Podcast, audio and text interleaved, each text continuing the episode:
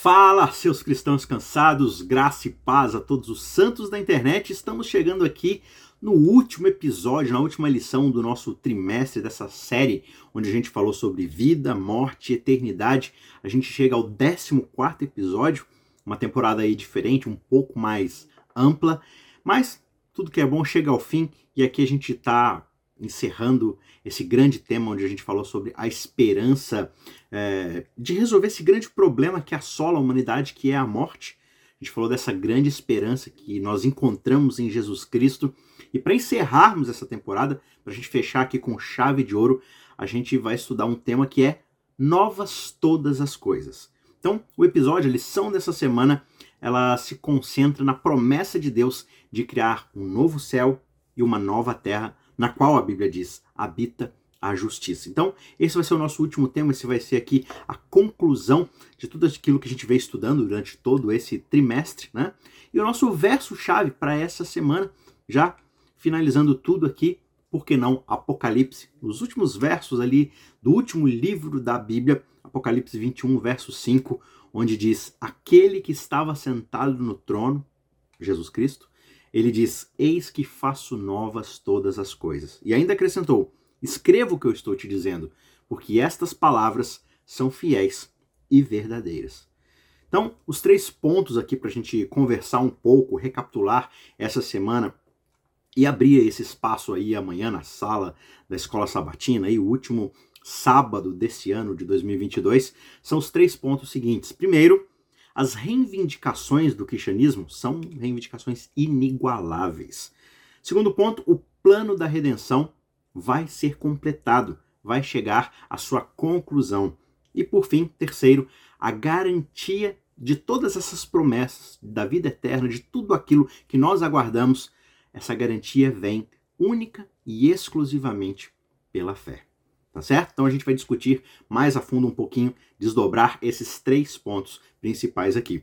Antes da gente ir, eu tenho alguns recados para você, a gente está encerrando o ano e, infelizmente, eu não consegui fazer aqui a resolução que eu tinha feito para esse ano, que era de postar um vídeo todos os dias, e aqui nessa reta final de novembro, dezembro, as meditações acabaram se embolando um pouco ali. Eu acabei parando lá no dia 7 de dezembro e não completei, mas eu vou postar os vídeos finais aqui de dezembro no decorrer de janeiro, para a gente ter a coleção completa aí das 366 meditações. Então, se você quiser, por exemplo, começar o ano de 2023 já com essa meditação novamente, ou talvez pela primeira vez, você pode entrar no canal Cristãos Cansados, vai lá nas playlists, procura por capa a capa e você vai estar tá lá os vídeos, você vai ver eles elencados, organizados já nas datas oficiais de 1 de janeiro até o final e aí, claro, quando você chegar em dezembro, com certeza já vai ter terminado a meditação aí. Então você pode começar ali do 1 de janeiro e a cada dia tem um vídeo especial para aquele dia, onde a gente vai de Gênesis a Apocalipse, circulando aí toda a Bíblia, para podermos ver essa mensagem principal, onde a gente vê Jesus Cristo apresentado de capa a capa. Então não perca, vai lá na playlist, coloca no primeiro vídeo, todos os dias você tem um encontro aí com a palavra de Deus, com Jesus Cristo, desde Gênesis até Apocalipse, enfim, vai ser uma jornada e tanto. E aí, quando eu conseguir terminar esses vídeos, já agora no mês de janeiro, a gente vai começar então uma jornada no livro de Romanos, algumas meditações, só que dessa vez os vídeos não vão ser mais diários, eles vão ser todas as terças e quintas-feiras, às sete da manhã. O vídeo vai estar disponível para você ter essa meditação aí. Serão vídeos levemente mais longuinhos, talvez ali 12, 13 minutos, alguns menos de 10 minutos, mas enfim, vão ser é, meditações, vão ser reflexões mais aprofundadas ali no livro de Romanos, passo a passo.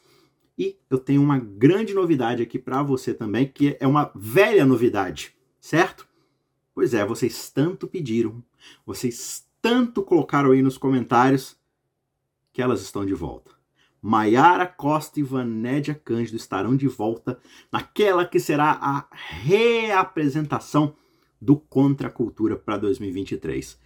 Infelizmente a gente não vai ter condição de colocar todas ao mesmo tempo, o tempo todo. Sempre que der a gente vai colocar, mas a gente vai voltar a ter as, as presenças delas, né?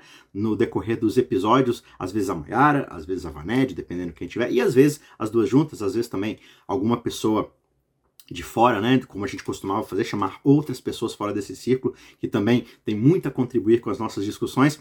Então, a partir do próximo trimestre, da próxima série, na próxima lição, que na verdade eu estou soltando esse vídeo aqui, essa recapitulação da lição na sexta-feira, já amanhã, né, do momento em que eu estou gravando esse vídeo, o primeiro sábado do novo trimestre, que é o último sábado de 2022, onde a gente já inaugura aí a primeira lição, o primeiro episódio, a gente já vai ter a presença de Maiara Costa conversando com a gente sobre o novo tema do trimestre da Escola Sabatina. Beleza? Então não perca, se você ainda não é inscrito no nosso canal, se inscreva porque tem muita coisa legal. A gente tem cursos muito legais a serem lançados em 2023 e você só fica por dentro de tudo isso se você estiver inscrito no nosso canal e assinando as notificações, tá certo? E se você se sentir edificado por esse vídeo, eu peço que você gentilmente nos abençoe deixando o seu joinha e recomendando esse vídeo também para outra pessoa, por que não, para também poder abençoá-la e poder abençoar a gente para continuarmos produzindo esses conteúdos aqui nesse canal. Tá certo? Já enrolei demais aqui nos nossos avisos. Vamos então para a recapitulação desse tema tão importante que é faço novas todas as coisas. E o ponto inicial é de que as reivindicações do cristianismo são reivindicações inigualáveis nenhuma outra filosofia, religião, não há nenhum outro tipo de promessa que faça as reivindicações que o cristianismo faz. Deus promete trazer um fim à dor e ao sofrimento e fazer novas todas as coisas. Você vê que muitas vezes pessoas que não acreditam em Deus, elas, diz, elas dizem: olha, eu não acredito em Deus porque Deus não consegue resolver o problema do sofrimento. O problema é que mesmo alguém que seja extremamente ateu, né, ateia, sei lá, essa pessoa, por mais cética que ela seja em relação ao universo, ela também vai ter que enfrentar o problema do mal. E o ateísmo não traz uma solução para o problema do mal, porque ele simplesmente acredita num vazio, ele acredita nesse, nessa teoria caótica de que a, a gente só vai vivendo a nossa vida e tocando em frente e sobrevivendo. Mas o cristianismo, ele é radical porque ele apresenta, sim, uma solução final, um destino final para lidar com o mal, com a dor, com o sofrimento de uma vez por todas onde o pecado, tudo aquilo que nos destrói, nos faz mal, vai ser erradicado de todo o universo. Um, uma nova realidade irá começar. Né? Essa é a grande promessa de Apocalipse: fazer novas todas as coisas. E a gente já discutiu várias e várias vezes, né, de que essa, essas grandes objeções desses críticos do cristianismo são da existência do mal. Né? E se você para para prestar atenção, não tem para onde você correr qualquer é, visão da realidade, qualquer visão do mundo vai ter que lidar com a existência do mal, não é só o cristianismo. Só que o cristianismo, novamente, ele é o único que promete que realmente haverá uma destruição ou o mal, os efeitos do mal serão desfeitos e tudo será recriado, tudo será refeito da sua forma perfeita, como foi naquele momento lá na criação, quando Deus havia criado tudo perfeito. Né? Então a promessa bíblica é de não mais morte, não mais tristeza, não mais choro, não mais dor. Né? O Apocalipse 65, verso 19, tem essa promessa no Antigo Testamento, e Apocalipse 21, 4 também apresenta aqui no final do Novo Testamento né, a promessa de um novo céu, de uma nova terra, de todas as coisas na sua mais perfeita harmonia, dentro de uma segurança eterna que só alguém que de fato entregou tudo de si como Deus e como homem é capaz de unir todo o cosmos dentro da segurança de que as suas promessas são reais, porque ele pagou o preço definitivo e não só, como a gente viu em lições anteriores, não só ele morreu pelas suas promessas, mas ele ressuscitou para garantir o cumprimento dessas promessas. Então nada mais irá nos ferir, nada mais irá nos destruir. Né? Você tem essas imagens proféticas do Antigo Testamento, né? de animais selvagens lidando com animais domésticos, com animais que são muitas vezes presas dos caçadores, né? Eles ali em harmonia. Você vê promessas de fato de, de fartura, de paz, de abundância. Tudo isso por quê? Porque quando a gente olha ao nosso redor, quando a gente contempla a nossa realidade, a gente percebe o quanto as nossas vidas elas realmente não são completas, não são satisfatórias. Raramente você vai encontrar alguém que diz assim: Olha, eu tenho uma vida satisfeita, completa, eu tenho de tudo aqui alguma coisa vai estar faltando. E a gente corre o tempo todo em ciclos, a gente nunca está satisfeito, a gente nunca chega nesse momento final onde a gente diz: não, o sentido da minha vida foi completo, foi realizado, eu não preciso de mais nada. Só que a promessa bíblica é essa: um planeta inteiramente novo, com uma capital inteiramente nova, com a realidade toda convergindo para um propósito de vida que nos satisfará pelo resto da eternidade. Né? E no caso da gente ter tentado a questionar essas promessas que são feitas no contexto bíblico, ou de pensar que elas são simplesmente alegorias, são filosofias para a gente encontrar algum tipo de iluminação interna, para a gente resolver os nossos problemas aqui nesse mundo por conta própria, né? tentando alcançar alguma sabedoria humana aqui para a gente realizar por nossas próprias mãos a resolução do problema do mal. O Senhor Jesus diz lá ao profeta João em Apocalipse: escreve essas palavras porque essas palavras são fiéis, elas são verdadeiras. Elas irão se cumprir. Elas não são promessas vazias ou ensinos filosóficos. Elas são reais, tão reais quanto o próprio Cristo pisou e andou nessa terra. E aí a gente tem aquele texto belíssimo de Ellen White, lá no final do livro O Grande Conflito, onde ela diz que o grande conflito finalmente terminou e pecado e pecadores não mais existem. O universo inteiro está purificado uma única palpitação de harmonioso júbilo vibra por toda a criação, toda a vasta criação. E daquele que tudo criou emanam vida, luz e alegria por todos os domínios do espaço infinito. Desde o minúsculo átomo até o maior de todos os mundos, todas as coisas, animadas e inanimadas, em sua serena beleza, em seu perfeito gozo, declaram que Deus é amor. Essa é a grande promessa que está para se cumprir. E é nessa promessa que a gente vive e caminha cada dia pela fé. Baseado nessa promessa, indo em direção a essa promessa. E essa promessa, e aqui a gente parte para o segundo ponto da nossa discussão, ela na verdade acontece por quê? Porque ela é o final, ela é o destino final desse grande plano de redenção que está sendo completado, que será completado de uma vez por todas. E quando a gente começa a ver as descrições que Apocalipse faz da nova terra, do céu, da terra restaurada, né? A gente percebe uma coisa muito curiosa de que não haverá templo na Nova Jerusalém. E aí você começa a se perguntar, mas se o templo é tão central dentro da religião bíblica, dentro do plano da redenção, por que, que não existe mais templo na Nova Jerusalém?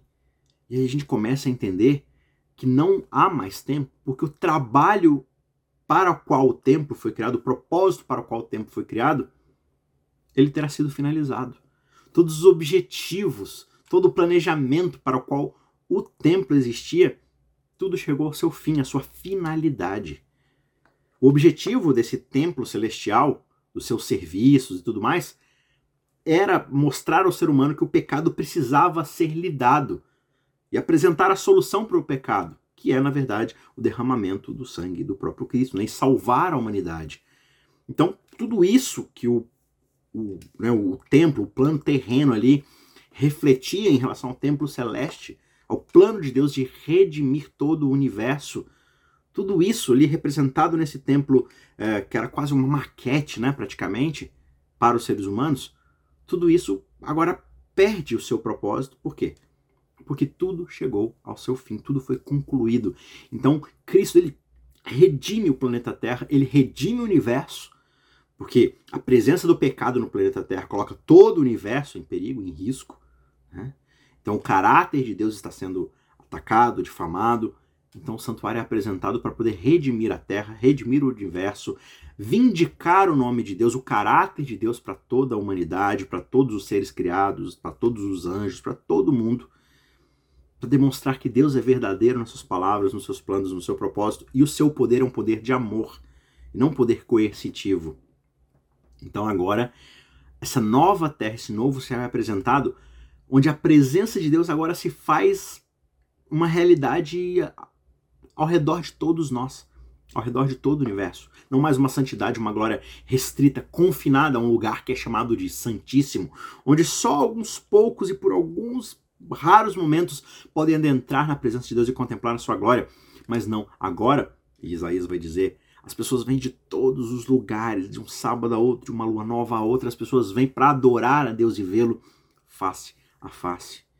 Essa lei, digamos assim, cerimonial, né, que era a lei que girava em torno do templo, que governava o templo, ela era simplesmente para poder responder a um propósito muito particular nesse plano de Cristo para salvar a raça humana. E esse plano era, na verdade, essa provisão que foi feita por Jesus Cristo em conselho com seu Pai para poder ajudar na salvação da raça humana. Então, além de tudo isso, o santuário ele serviu ao propósito de ocultar a glória de Deus, para que Deus pudesse continuar se comunicando com o homem caído, passando suas instruções, passando sua verdade, a sua vontade e manter o ser humano orbitando na realidade do seu Criador. Então, esse templo que foi erigido para essa morada divina, que na verdade né, a gente usa a expressão morada divina porque Deus escolheu aquele lugar para se manifestar, mas não era um lugar que poderia conter a presença divina né, na sua completude, mas era simplesmente esse ambiente que se destinava a ser uma lição objetiva para Israel e para todo mundo. Então, desde os séculos eternos, era o desígnio de Deus que todos os seres criados, desde os luminosos e santos serafins, os anjos, até o homem, até a criatura, fossem um templo para a morada do seu Criador. Só que aí, por causa do pecado, né, a humanidade acabou cessando o seu propósito de ser o templo de Deus, de ser o lugar onde, ou o ser, né, os indivíduos onde a presença de Deus, a glória de Deus se manifestaria como sua imagem, como seu propósito. E aí a gente foi obscurecido, contaminado por causa do pecado, e o nosso coração já não mais revelava a glória da divindade. E aí Deus, através da encarnação do Filho, cumpre esse desígnio do céu, onde o próprio Cristo se faz tabernáculo, se faz santuário, se faz a morada, a habitação de Deus. E aí Deus habita no meio da humanidade. E é mediante essa salvadora graça, essa salvadora manifestação, é que o coração ele se torna novamente um templo, a morada do Espírito Santo. Então, o Senhor Jesus ele tinha em vista que esse templo de Jerusalém, né, o santuário ali, o tabernáculo, o meio do deserto, tudo isso fosse esse testemunho contínuo do, do elevado destino que Deus gostaria de entregar a todas as pessoas.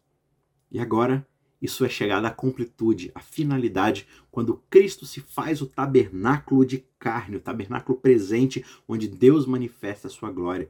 E uma glória revestida e apresentada na cruz, uma glória sacrificial, uma glória serviçal que apresenta misericórdia, graça e salvação para todos aqueles que então creem. E a promessa que a gente tem agora em Apocalipse 22 é de que a presença de Deus não está mais escondida atrás do cortinado que o cerca, ali no Santo dos Santos. Não, nós veremos a Deus face a face. Quando Cristo terminar seu trabalho sacerdotal, toda a expiação estará completa.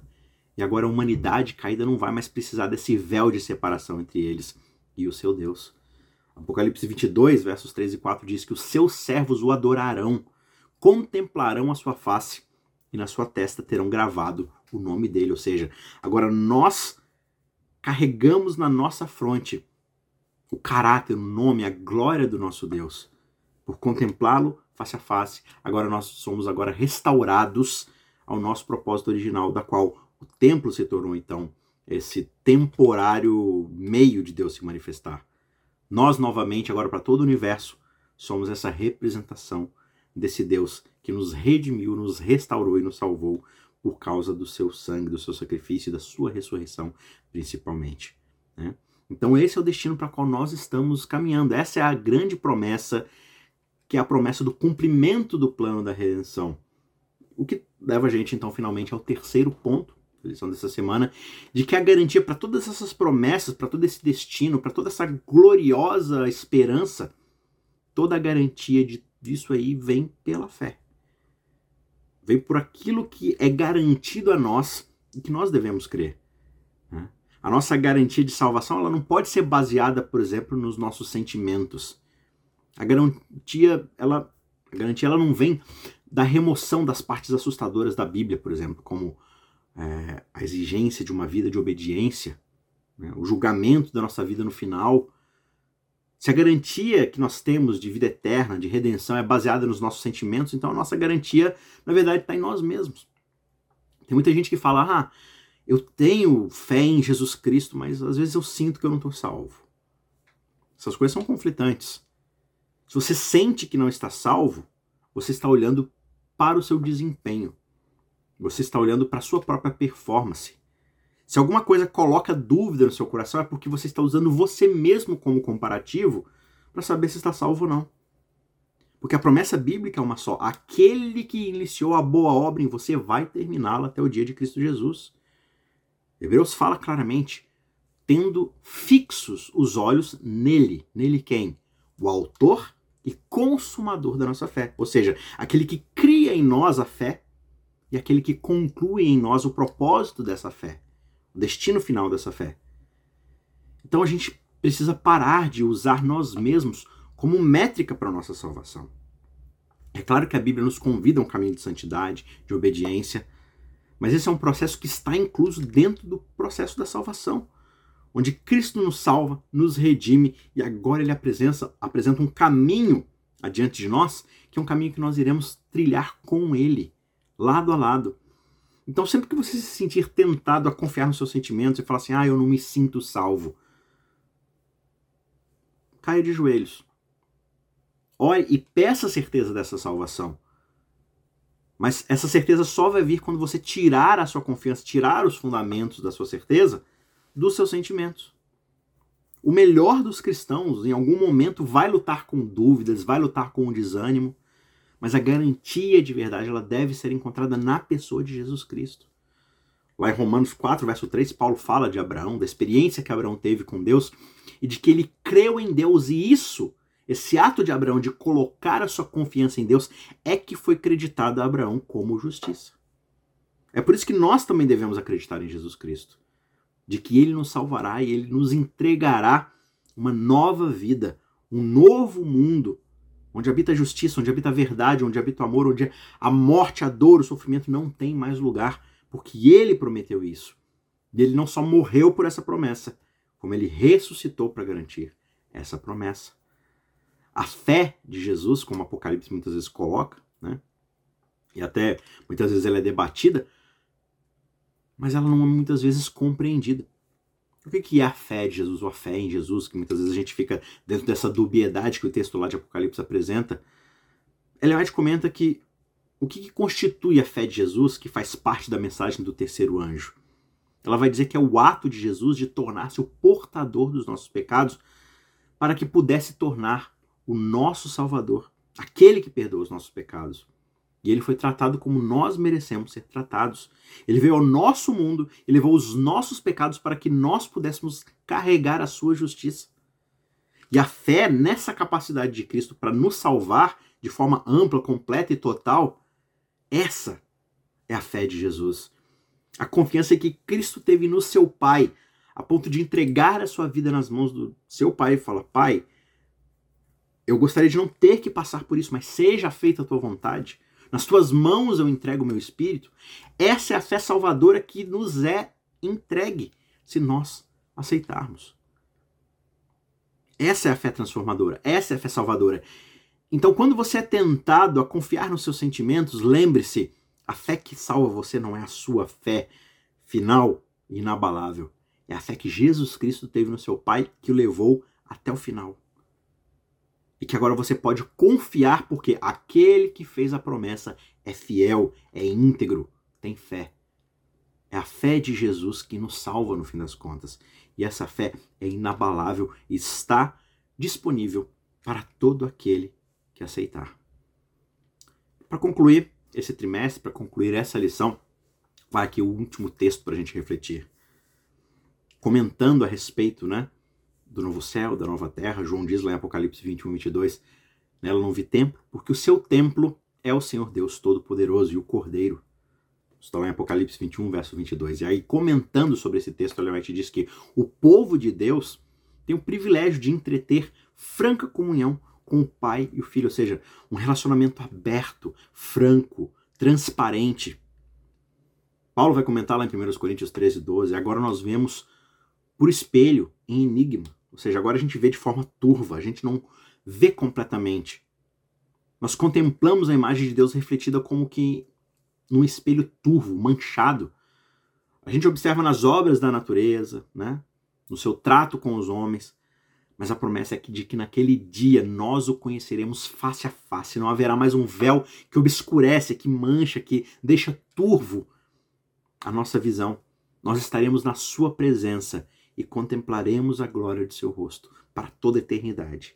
E cada olhada, cada mirada, cada contemplação do Seu rosto será para nós mais uma transformação da nossa vida, mais uma aproximação a cada dia de sermos essa imagem transparente, vívida, HD, full screen, 4K, cada vez mais próxima de sermos a sua imagem e semelhança e cumprimos finalmente o propósito para o qual nós fomos criados. E aí sim, encontramos plenitude para a nossa vida nesse novo mundo, nessa nova terra, nesse novo céu, da qual a justiça, o amor, a graça e a misericórdia de Deus habitarão para todo sempre.